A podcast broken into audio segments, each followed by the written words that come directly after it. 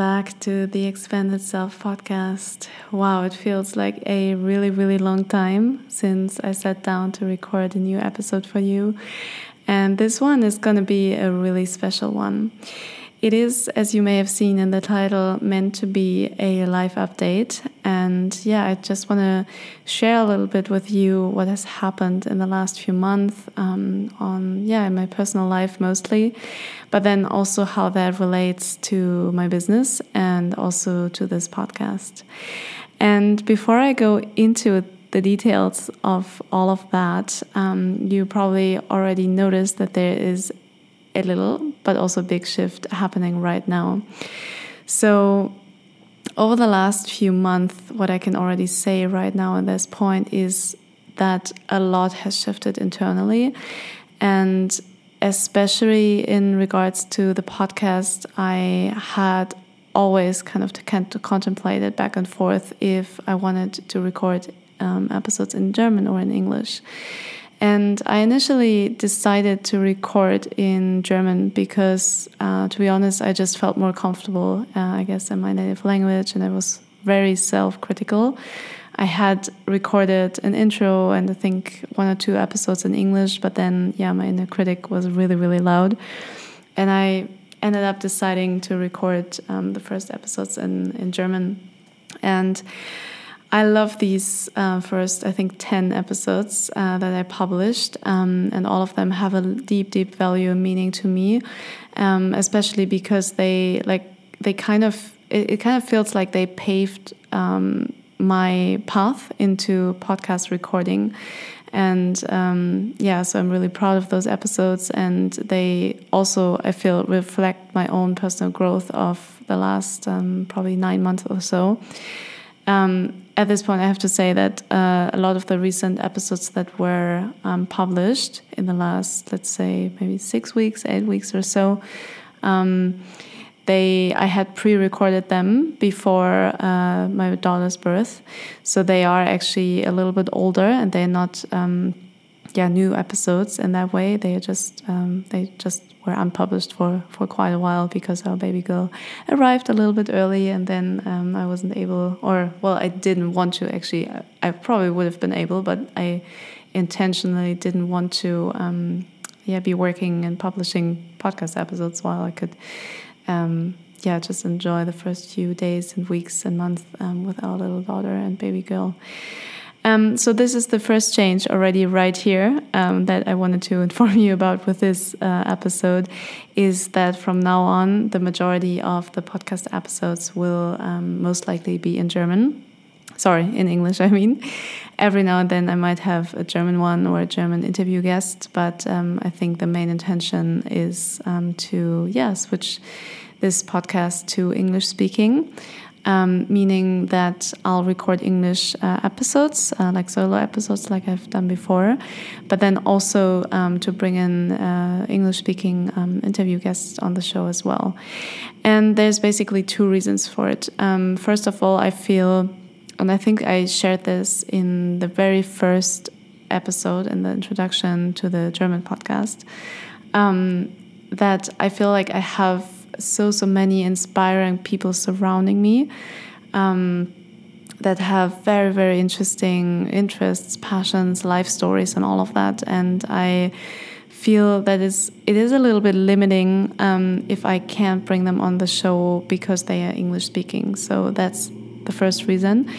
And then second of all, I have for the majority of the last probably eight to ten years um, mostly lived and worked uh, in very international environments. So even when I was still working corporate jobs, I most of them were in startups or very young companies um, that were quite international.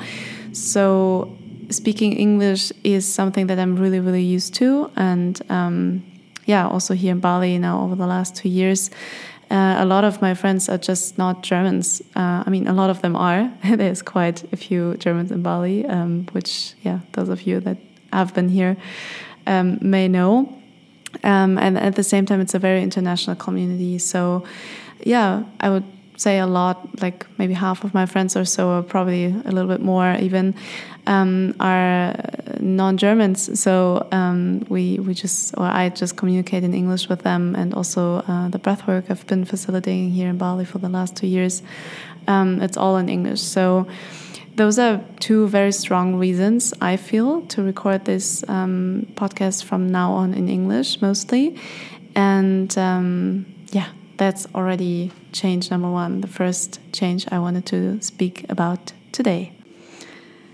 Yeah, and so funny how sometimes just a little comment can already turn into the actual content for this podcast. Um, yeah, anyways, so with this being said around changing the language for the, uh, for the podcast, uh, the second change I want to speak about is the content. Um, so I have for a long, long time in my pregnancy already felt um, that the core of my work uh, is probably going to shift and change a little bit. And um, yeah, if you followed me for a while, or if you yeah see what I'm doing on social media and so forth, you know that um, yeah my my work is mostly um, two things. So it's breathwork and uh, coaching. And the coaching part in the past, I've mostly worked um, as a coach uh, with people on questions around okay, who am I? Um, like, what is really the core of my being? Who am I in my essence, nature? Um, what is my truth? What what life is really fulfilling for me? What is meaningful to me? Um, and how do I create this life for myself? So um, over time, this has merged into the expanded self coaching um, meaning that yeah, I was working with people on expanding their themselves, expanding their uh, let's say life vision, um, the vision they have for their own self, for their career, for their personal life, all of these things. Um, and this work has been really, really meaningful to me. However, uh, yeah, as I said earlier, all throughout my pregnancy, um, I have felt stronger and stronger that the core of this coaching is probably going to shift. Um, and then, yeah, around the time of birth, or probably a little bit after birth, it has has become quite clear for me that. Um, yeah, I really want to shift my coaching into working um, with moms to be.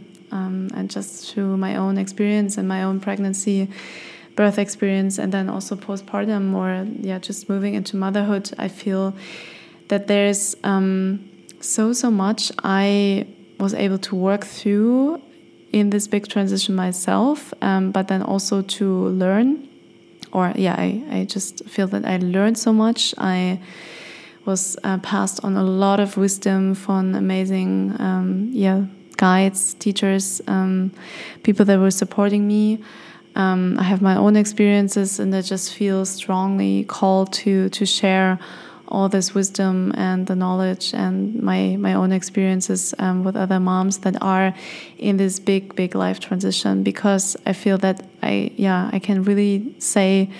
Um, even though I am also still a new mom, and even though I am growing into being a mother, which, by the way, I feel is an ongoing process. It's it's an ever evolving journey.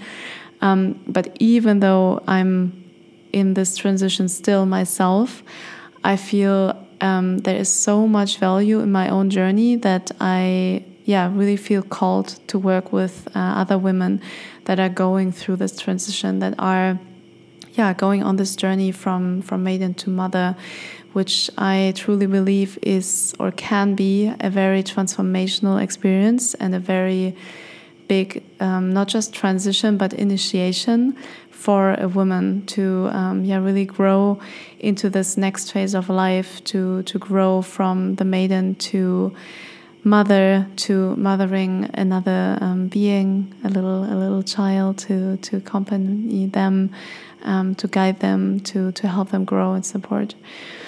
And um, yeah, there's a lot that I could share right now, I guess, um, but maybe I'll just save that for another episode.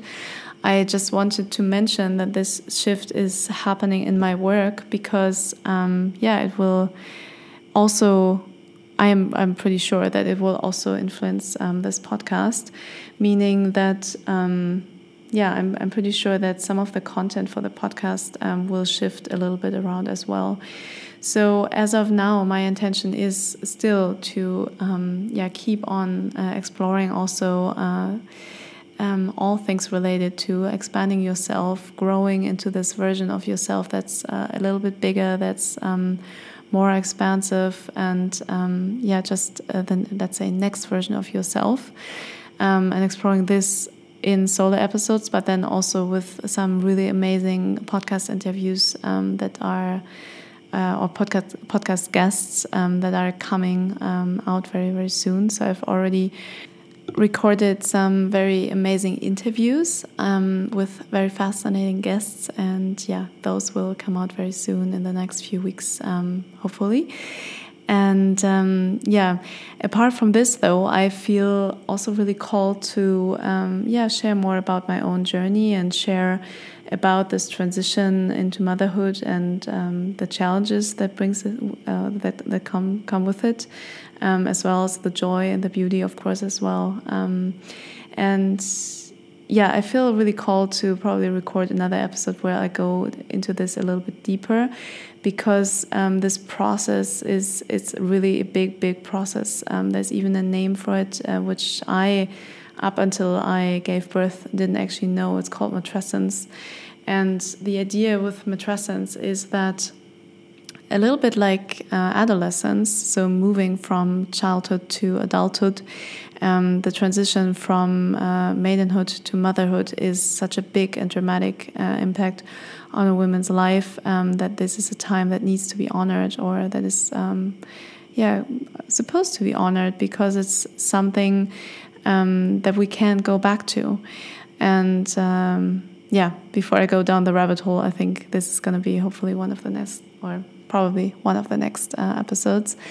But um, just to circle back, um, so yeah, for the podcast, what it means is the language is changing, and then also the content is changing a little bit. So um, it'll be a combination of the expanded self and then this exploration of motherhood and matrescence and the initiation from maiden into mother, uh, from maiden to mother. Um, yes.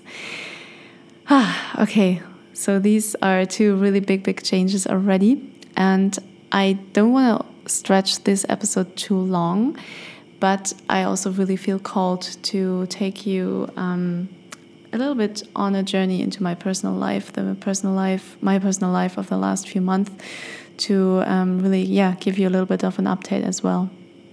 Um, if you are listening really, really closely to the background of this uh, podcast recording, you might hear some silent or some quiet noises in the back, and that are those are actually mosquitoes. Um, there's a lot of mosquito sounds at night here in Bali, and um, yeah, I am still in Bali. I have been here with my um, partner and our baby girl for the last year. I mean, she hasn't. She well, she's been in my belly, and then she was born here. But um, yeah, so we we came to Bali almost a year ago. I can't believe it. And now, in just a few days, we are actually heading back to Germany. Um, which also feels like a really, really big life transition. Um, and at the same time, also like a really good next uh, step for us. Uh, I don't know how long we're going to stay in Germany, but as of now, it feels uh, so aligned to go back, um, to meet our families, to spend time with them, to also um, start sharing some breathwork in Germany and to just ground there um, and reconnect to, to our homeland and see how things have shifted um, and how things feel when we're back. Because I truly believe that if you change, and I can, yeah, really say uh, that I feel like a completely different person um, since coming here, uh, yeah, a year ago. Um, I feel I have grown in so many different ways, and not just because of um, giving birth, but in general, it's been a really big year for me and for us.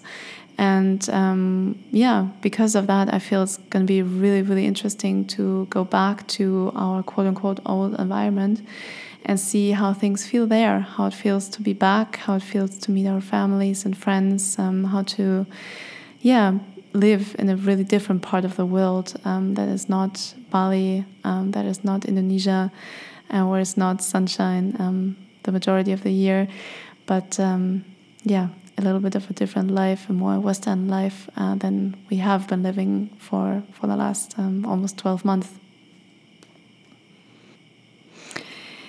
So, yeah, um, I can't believe it. I said that already, that uh, it's just a few days left um, until we head out. And yeah, this year has been big in many ways, but especially, of course, um, because of our uh, daughter's birth.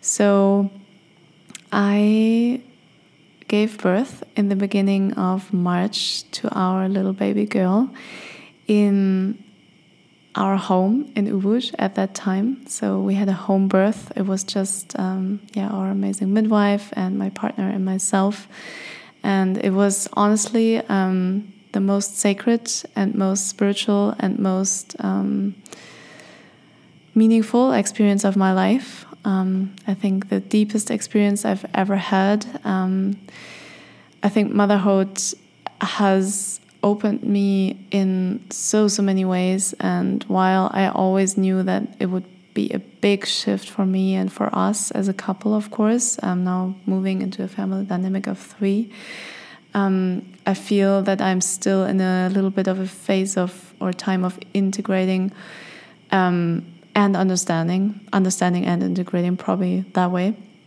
uh, or like this way around um, how I am changing and how this experience of becoming a mother and birthing another human um, has changed me. And um, yeah, you may hear it in my word in my voice. It's it's sometimes hard to speak about it, and not because um, I don't want to share about it. It's just it's not always easy to find the right words to express um, the depth of the emotions and the feelings behind it and the inner sense of what what has shifted and what is shifting or what continues to shift um, and yeah maybe to just uh, give you a little bit more of, of a bigger picture um, i was still working until uh, yeah early february i would say so my intention was really to stop um, working on february 1st because i really felt that I wanted to spend the last um, five five or six weeks before um, our due date. Uh, not working and like preparing and really slowing down and grounding into our home and yeah all these things um, and then life happened of course and it was still a little bit more busy than i initially thought or wanted it to be so um, i think the last official thing like i what was it yeah i was still leading a breathwork circle on February 9th. And that was um, the last, um, yeah, official work thing, I guess, I was, I was doing. And then a few days later, we had a really beautiful um, baby celebration with our friends in the community here in Bali. Um, we had booked um, someone to do a beautiful curtain for us, and um, yeah, I really didn't want to do the traditional baby blessing, um, where it's a lot um, about the mom. And yes, of course, um, it's it's very beautiful to celebrate the mom to be um, in this transition. Um, but for me, it has always felt really important to also include my partner. So we didn't do any, yeah, let's say separate um, celebrations for his transition into becoming a father and my trans transition into. Uh, yeah becoming a mother, um, but brought together everyone basically and had a beautiful celebration. Um, and then yeah, from there um, we were really busy with um, more busy actually than I initially thought with um, preparing everything in, in our home and getting things ready for, for our home birth. Um, then I had some pre labor going on, and yeah, just uh, I really feel like when I look back at this time in February, it really felt like a month of, um, or a few weeks of grounding, slowing down, settling in, becoming really, really slow, stopping um, or st yeah, stopping things basically. I don't know if you can say it like that in English, but really stopping to doing things and I guess shifting from a lot of doing into more of a state of being and opening and softening and yeah, just connecting with um, with my baby, with my body, um, connecting with my partner, and just yeah, taking really, really, really good care of myself and um, nurturing ourselves um, as much as we could. And um, yeah, then, as I said, also getting ready, getting things ready um, to the house. And uh, yeah, so so we were well prepared. When our little baby girl then um, yeah decided to make her arrival, um, it was very interesting because my partner was invited to do, to uh, go on a breathwork training, and we yeah we were in the interesting situation to decide if he wanted to do it or not because um, it was really clear that it was over, overlap with the birth of us, our daughter. Um, and then also probably the first few weeks or so. I mean actually yeah um, the training was uh, march to end of may and it felt really important for him to do that um, so that we can now when we go back to germany uh, share breathwork together. And at the same time it felt also really interesting timing wise to know that at the same time or roughly around the same time in the beginning of march our um, daughter would probably at some point make her way uh, into the world. So um, he ended up going to his very first day of the training and then in the afternoon of the same day, uh, my contra or contraction started, labor started, and then the next morning, um, our baby girl was born. And yeah, I'm not sure if I'm gonna record this, an episode about our birth experience. I feel it's still a little bit raw and vulnerable um, to speak about it, even though it's been such a beautiful experience. Um, but yeah, what I can really, really say is that I'm still in awe how much um, this birth really matched what I had imagined for like month and month, and month and month and month in preparation for how I envisioned birth to be. Um, and I can really, really say, and I'm deeply grateful because I know there's so many different ways how birth can go, and there's so many different stories I have heard by now. Um, but I can really say that the way that our birth happened or my daughter was born, it was my dream birth. It was what I had envisioned. Um, yeah, daily, I guess, daily, and probably even before I got pregnant, I always kind of had a sense um, or an intuition how I would like our um, birth to be or the birth um, experience to be, and then when I reflect back on it now, it's exactly um, it's it, it, exactly happened the way I wanted it to be, and with that I feel deeply blessed and deeply deeply grateful. And even small details that I had always kind of um, felt like would nice it would nice to be like that, or I would love this, uh, would love it to be like that. All of it came true, um, and so in this birth I or through the birth, I feel that I have found also such a deep understanding, or well, not understanding is not the right word, but like such a deeply ingrained sense, I guess, how manifestation can really, really work um, and play out and put into, or well, not put into action because I feel it's not so much about the doing and like really enforcing something, but like how things can actually manifest in a way that's exactly aligned with um, what I had and what I had been feeling or like sensed into all along. And again, probably another episode um, to be recorded on this topic. But um, yeah, so the birth happened. Um, our baby girl arrived, and it was such a gentle and just really, really sm well smooth, but also really um, peaceful experience. I have to say. Of course, there was intensity, and um, um, yeah, I think it's also probably. Yeah, I mean, it had like birth has a certain intensity to it. Um, I I personally would say that looking back at it now, there was probably one phase, like towards the end, um, where it's about like basically bringing the baby out. that was also um, painful for me. But then the rest of the time, the majority of the whole experience, I was really, really um, surprised when I look back at it that it felt more like an intensity of, or like intense sensations moving through my body. Um, but because I was in like a trance like state, kind of, um, it was possible to be with it and to write with it and to work work with it really, really well. Um, and then, of course, in the end, um, when when it was about time um, that our baby girl was to be born, um, that part is also such a sacred experience. And um, yeah, as I said, I could probably record another episode for this one.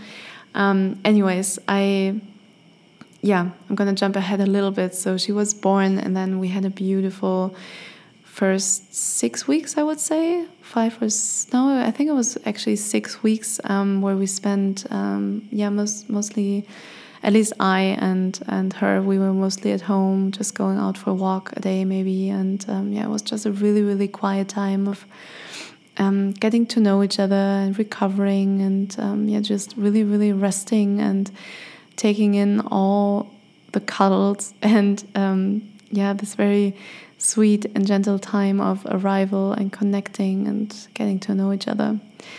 Um, yeah, and then since that, I would say, like after week six, we've started to venture out more and explore and, um, yeah, really try to slowly, step by step, help her to arrive in this world and to expand. Um, in let's say environments like get, going out to the beach or going out and meeting friends and like or having friends over and just um, introducing her to to our community here um, and it's been yeah a very um, sweet time. Also to be honest um, of course challenging as well. Uh, motherhood is definitely not always just love and light.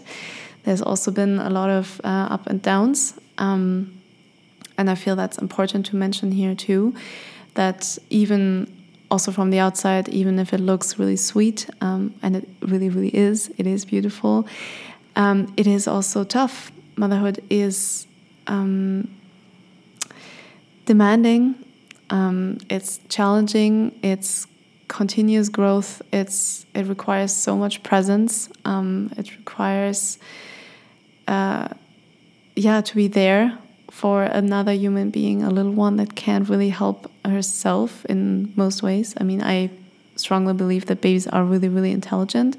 However, of course, um, yeah, they are born in a way where they um, just need a lot of assistance and support um, from from parents and from us um, right now still. Um, so yeah, it's it's definitely always um, the up and the down, the light and the dark. Well, the dark maybe not, but like yeah, actually also the dark can also be the dark. Anyways, um, this has been a little bit of a wrap up of the last few months, and yeah, was meant to be a little life update. Um, I hope that this episode was interesting. I know it's been a little bit of a different one than before, but it really felt important to record, um, yeah, let's say like an in between episode before now moving into um, publishing in English speaking episodes very soon. Um, especially with the first few interviews coming up, I really wanted to, uh, yeah, um, bring through this this episode um, to yeah share an update on a personal level, but then also to give a little bit of an explanation and context why there will be some changes uh, and shifts to this podcast and to my work. And um, I think all of that is a reflection of my own growth and my grown uh, gro my my own evolution um, over the last few months and um, with that also i guess um, the expansion if the, into the next version of myself the expanded self. So as always i hope that this episode was not just interesting for you but also um, insightful um, even though it's been a bit more of a personal one and if you have any comments or any feedback or any questions for me, um, yeah, please reach out. Uh, I love to connect with you. I love to hear your questions and to just, um, yeah, start the conversation. And with this being said, I'm going to let you go. I wish you a beautiful day and I'm really much looking forward to connecting with you again very soon in the next episode. Much love and all the best from Bali. Bye bye.